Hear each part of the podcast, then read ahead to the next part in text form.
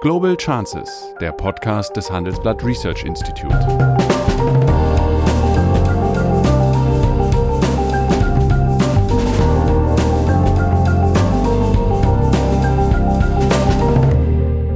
Letzte Woche scheiterte ein Außenministertreffen daran, dass man sich nicht auf den Namen einigen konnte, mit dem man den Virus bezeichnet wollte. Weil die Amerikaner gesagt haben, wir sind nicht bereit, den Coronavirus oder Covid-19 zu nennen. Da kann man mal sehen, an welchen Dusseligkeiten und Wahnsinnigkeiten inzwischen gemeinsame internationale Arbeit scheitert.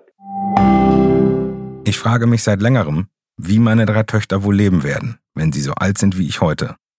Das schreibt Sigmar Gabriel, ehemaliger Außenminister und Vizekanzler, in seinem neuen Buch Mehr Mut, Aufbruch in ein neues Jahrzehnt. So persönlich wie nie zuvor beschreibt er die größten Herausforderungen für unsere Gesellschaft und entwirft den Aufbruch in eine bessere Zukunft. Sichern Sie sich jetzt Ihre Ausgabe in unserem Shop unter der-chefökonom.com/shop. Guten Tag, meine Damen und Herren. Es ist äh, Freitag, Montag und äh, ich habe wieder meinen Gesprächspartner Sigmar Gabriel bei mir. Ich würde heute gerne eine etwas grundsätzliche Frage mit äh, ihm oder mit dir, lieber Sigmar, diskutieren. Ist es nicht an der Zeit, dass wir uns vor dem Hintergrund der Erfahrungen, die wir im Zusammenhang mit der Flüchtlings- und Corona-Krise gemacht haben, vielleicht ehrlich machen und uns von der Metapher eines äh, sich vereinigenden, zueinander rückenden Europas verabschieden und akzeptieren, dass diese nahezu 70 Jahre alte Idee ja sich doch ein bisschen verbraucht hat. Ich mache das an drei Beispielen klar. Wir haben gegenwärtig eine Gesundheitskrise, aber man sieht nicht, dass die Länder tatsächlich zusammenrücken, sich als Gemeinschaft verstehen. Man macht kleine Hilfsprogramme, aber eine gemeinsame Antwort gibt es nicht. Die übereilte Osterweiterung hat es mit sich gebracht, dass antidemokratische Regime entstehen, die sich äh, eine Modernisierung ihrer Länder allerdings aus der Gemeinschaft, äh, von der Gemeinschaft finanzieren lassen.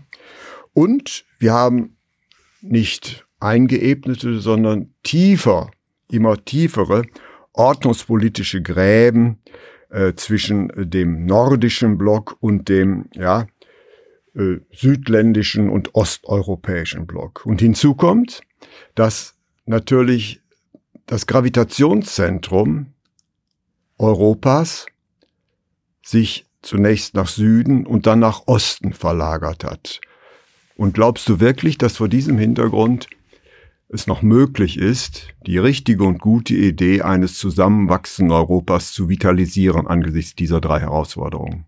Ja, erstmal guten Morgen. In der Tat glaube ich, dass du richtig liest. Es, äh, liegst. Europa steht vor der größten Herausforderung seit der Gründung der Europäischen Union. Es ist in der Tat die Frage, wirkt die Corona-Krise wie schon die Flüchtlingskrise wie ein Brandbeschleuniger bei der Zerstörung der Europäischen Union, vertieft es die ohnehin existierenden Risse so stark, dass Europa droht auseinanderzubrechen oder besteht die Chance, das gibt es ja auch in Krisen, dass eine solche Vereinigung von Staaten gestärkt hervorgeht aus der Krise. Zurzeit sieht alles danach aus, als ob ähm, Europa am Ende dieser Krise mit tieferen Gräben aus der Krise rausgeht, als sie bereits vorher bestanden haben. Äh, das ist einmal eine ganz unterschiedliche Auffassung davon, was Europa sein soll zwischen den meisten westeuropäischen Mitgliedstaaten und den osteuropäischen. Es gibt ganz unterschiedliche Konzeptionen davon, was Europa sein soll. Am stärksten sehen wir das in Ungarn. Das war einigermaßen, ich war einigermaßen entsetzt, als ich äh, in dieser Woche gesehen habe, wie ähm, wenig Frau von der Leyen als Kommissionspräsidentin bereit war, ähm, zu Ungarn etwas zu sagen, wo ja offenbar der Ministerpräsident die Corona-Krise dazu nutzt, die Rechtsstaatlichkeit in seinem Land noch weiter auszuhebeln. Richtig. Parlament ähm, abgeschafft und äh, ja, ja unbefristet am Amt. Die Kommission schweigt. Das wäre ihrem, äh, wäre Franz Timmermans, der ja früher für die Rechtsstaatsverfahren gegen äh, Länder wie Ungarn zuständig war, sicher nicht passiert. Also sozusagen da merkt man richtig, wie die innere Vorstellung davon, das, was wir Werteunion genannt haben, wie das auseinandergeht und am Streit über die Frage, wie reagieren wir finanziell oder wirtschaftlich auf die Krise, insbesondere wenn wir auf Italien und Spanien blicken, merken wir auch, dass die alten Gräben aufbrechen. Ähm, es ist nicht ausgeschlossen, dass in der Tat diese Krise diese Gräben so stark vergrößert, dass danach nicht die Europäische Union weg ist. Die wird es sicher geben, auch formell weitergeben. Aber dass die Tendenzen, dass sich einzelne Mitgliedstaaten nach anderen Bündnispartnern umsehen, mit denen sie besser durch die Welt zu kommen glauben, dass die ebenso zunehmen werden wie der Nationalismus. Und zwar nicht in der Ausprägung äh, irgendwie deutscher AfD oder der Front National, sondern einfach der Stimmung, dass offensichtlich der Nationalstaat und geschlossene Grenzen in Krisen die beste Möglichkeit sind, sich zu schützen. Äh, diese Tendenz sehen wir derzeit überall. Und ich bin immer noch der Überzeugung, dass die Staats- und Regierungschefs haben, dem eine andere Wendung zu geben. Aber es ist äh, eine Minute vor zwölf. Wir haben gesehen, es gab die ersten Anzeigen von italienischen, ähm, äh, von Vertretern Italiens in der Frankfurter Allgemeinen Zeitung, wo sie Deutschland erinnert haben an den Schuldenerlass ähm, nach dem Zweiten Weltkrieg, weil Deutschland als eines der Länder gilt, das verhindert, dass es eine gemeinschaftliche Hilfe für Italien und, und, und, und Spanien mhm. Wiederaufbau gibt. Also so, man merkt wieder, der alte Satz, Geografie und Geschichte bestimmen den Blick der Völker auf die Gegenwart. Der wirkt wieder. Geschichte, äh, sozusagen unsere innereuropäischen und Geografie, mein Nachbar, ist eher mein Gegner, als dass er mir hilft. Äh, das ja. passiert gerade wieder. Ja, und es kommt natürlich hinzu, dass diese Wohlfahrtsversprechen, die äh, hinter der EU eigentlich standen und auch hinter äh, der Euro standen, äh, nicht in Erfüllung gegangen. Die wirtschaftliche Heterogenität ist größer und nicht kleiner geworden. Und ich äh, fürchte sogar, dass ganz jemand anders äh, der Gewinner dieser Kriege sein wird und auch als Spaltbiss sein wird. Das wird meines Erachtens China sein. China wird sich der schwächeren Länder annehmen, um äh, sich damit politische Einfluss äh, in Europa zu kaufen. Das ist meine das, finstere das Überzeugung. Boah, es hat es ja schon getan. Wir erinnern uns, als die Griechenland-Krise war, da hat die Europäische Union äh, zu meinem damaligen Leidwesen, ich hatte, war damals äh, ähm, äh, auch in der Regierung und war sehr dagegen, das zu tun. Trotzdem ist es gemacht worden, China, äh, Griechenland dazu gedrängt, zu privatisieren. Wie das so ist, in der Krise zahlt niemand etwas Vernünftiges für bei einer Privatisierung. Also der Hafen von Piräus fand keinen Abnehmer. Und da gab es ein Land, das gesagt hat, okay, wenn ihr unbedingt wollt, wir nehmen das. Das war China. Die Schnellbahnverbindung zwischen Belgrad und Budapest war, war nicht, wir waren nicht in der Lage als Europäer, die zu finanzieren. Wer hat es finanziert? China. Und wir hatten dann schon Folgen in bestimmten Situationen, wo im Rat der Staats- und Regierungschefs, wenn es zum Beispiel um Abstimmungen geht, ging, ob wir internationale Gerichtsurteile anerkennen. Das ist normalerweise ein Selbstläufer im Europäischen Rat. Wenn es um China ging und die Freiheit der Seeschifffahrt im chinesischen Meer und es dann ein Urteil gegen China gab, war es nicht mehr möglich, Einstimmigkeit herbeizuführen, weil zwei Länder, Ungarn und Griechenland, nicht mehr dabei waren. Das heißt, das, was wir jetzt erleben, ist die Fortsetzung der chinesischen Politik, nur dass es sozusagen noch mit dem Image passiert, wir sind Vorreiter in der internationalen Hilfe gegen die Pandemie. Und das stimmt ja auch. China, als Deutschland einen Exportstopp für medizinische Hilfsgüter nach Italien gemacht hat, als dort schon reihenweise die Menschen umfielen, war China das Land, das bereit war zu liefern. Äh, das werden uns die Italiener 100 Jahre nicht vergessen. Und ich sehe genauso wie du die Gefahr, dass, weil auch Amerika vollständig ausfällt als Führungsnation des Westens, meine, letzte Woche scheiterte ein Außenministertreffen daran, dass man sich nicht auf den Namen einigen konnte, mit dem man den Virus bezeichnet wollte. Weil die Amerikaner gesagt haben, wir sind nicht bereit, den äh, Coronavirus oder Covid-19 zu nennen, sondern sie haben darauf bestanden, dass er Wuhan-Virus oder China-Virus heißt. Da kann man mal sehen, an welchen Dusseligkeiten und Wahnsinnigkeiten inzwischen gemeinsame internationale Arbeit scheitert. Die USA fällt völlig aus als Führungsnation.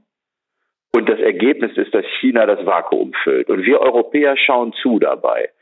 Ich kann nur hoffen, dass äh, in den verbleibenden Tagen bis zum nächsten Europäischen Rat zumindest eines passiert, dass der ideologische Streit über die Frage, macht man Eurobonds oder Corona-Bonds, beseitigt wird und das getan wird, was nötig ist, nämlich einen gemeinsamen Fonds für ganz Europa, nicht nur für die Eurozone, für ganz Europa zum wirtschaftlichen Wiederaufbau zu schaffen.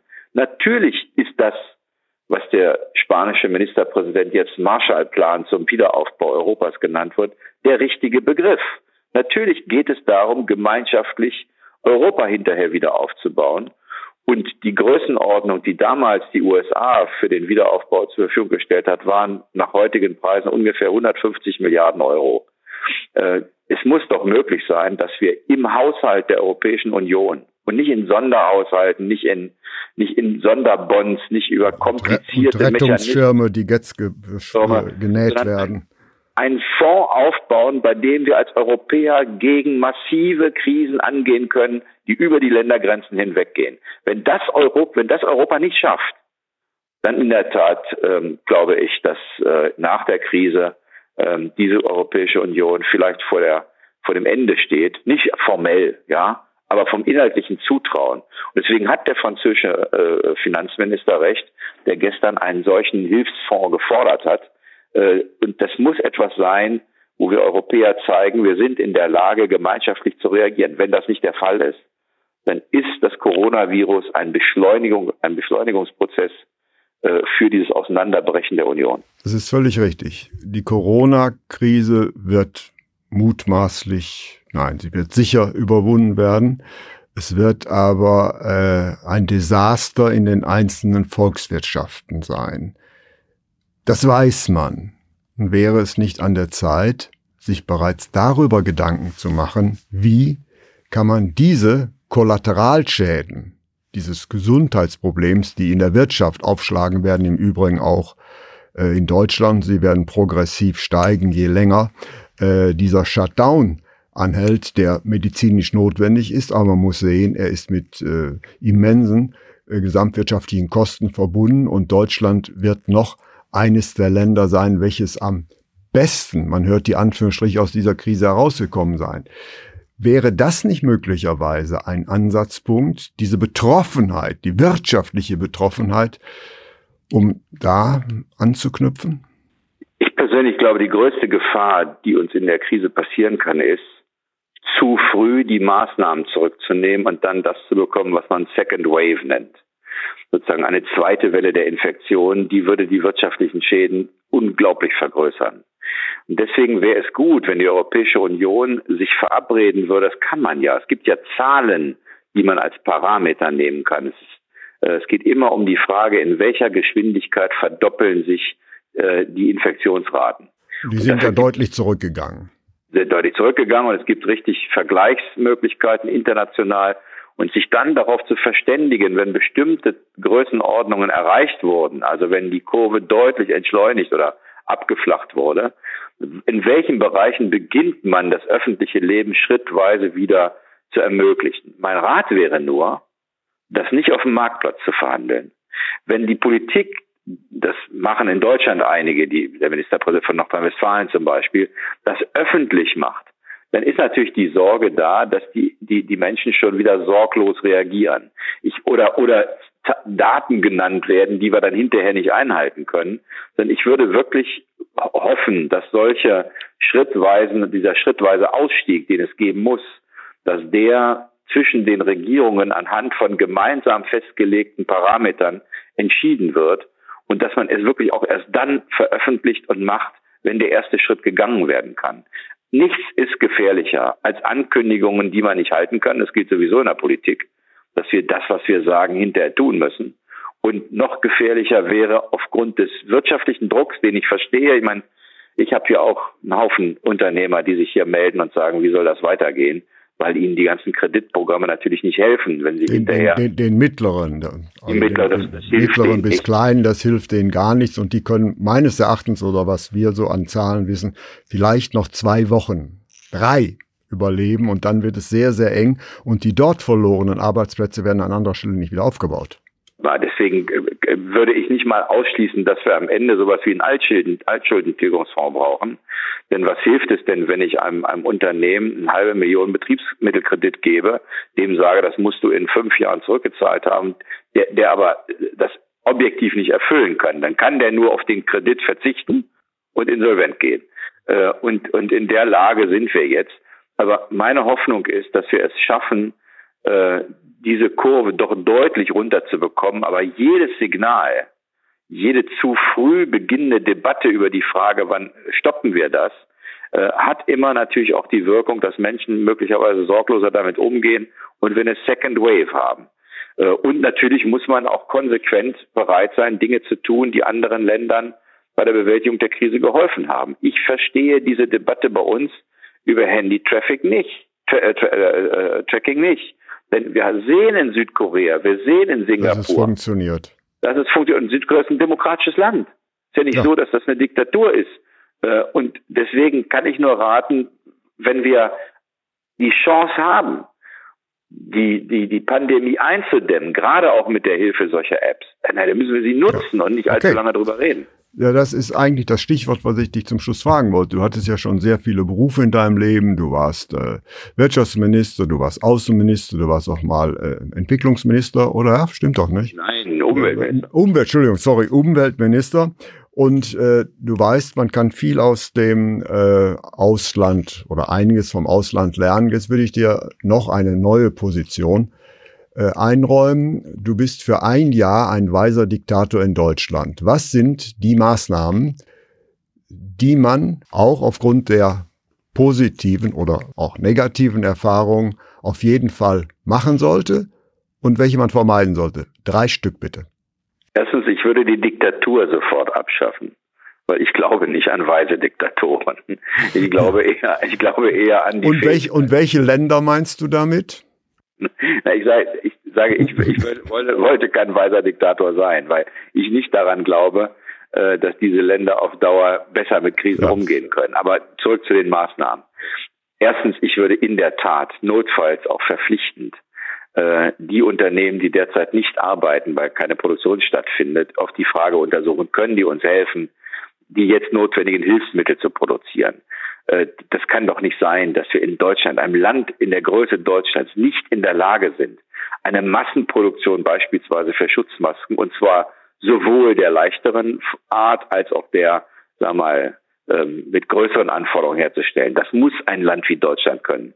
Das Zweite ist, ich würde in der Tat die äh, sozialen Distanzmaßnahmen, die wir haben, so lange durchhalten, bis die Kurve wirklich abgeflacht ist. Äh, und das Dritte ist, ich würde mir jetzt schon Gedanken machen über einen Altschuldentilgungsfonds, äh, damit wir den mittleren Unternehmen ihre Kredite, die sie wegen der Corona-Krise, nicht die anderen, wegen der Corona-Krise haben, abnehmen und sie hinter über einen langen Zeitraum abfinanzieren. Das ist ein interessanter Drei-Punkte-Katalog. Ich vermisse allerdings das europäische Element. Ich hatte ja nur drei. ja, dann sieht man, dass die, dass die Rangfolge Europas nicht sonderlich hoch ist. Nein, deutscher Diktator, hast du, glaube ich, gesagt. Ja. Also, also was in Europa, finde ich, ist klar, das machen, was die Franzosen jetzt vorschlagen. Einen gemeinschaftlichen Hilfsfonds aufbauen, in den die Mitgliedstaaten einzahlen und für den sozusagen, der für ganz Europa zur Verfügung steht. Keine Teilung zwischen Euro-Staaten und Nicht-Euro-Staaten, äh, keine äh, komplizierten Instrumente, die wir mal gebildet haben, um äh, den Staatsschulden entgegen. Also wir haben eine, wir haben Instrumente für die Staatsschuldenkrise, die jetzt zu nutzen und zu sagen, wir machen das und alle Voraussetzungen, die man eigentlich erfüllen soll, die streichen wir.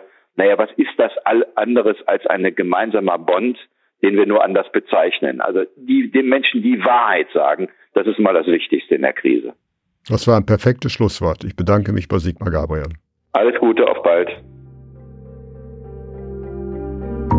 Das war Global Chances mit Sigmar Gabriel, der Podcast des Handelsblatt Research Institute.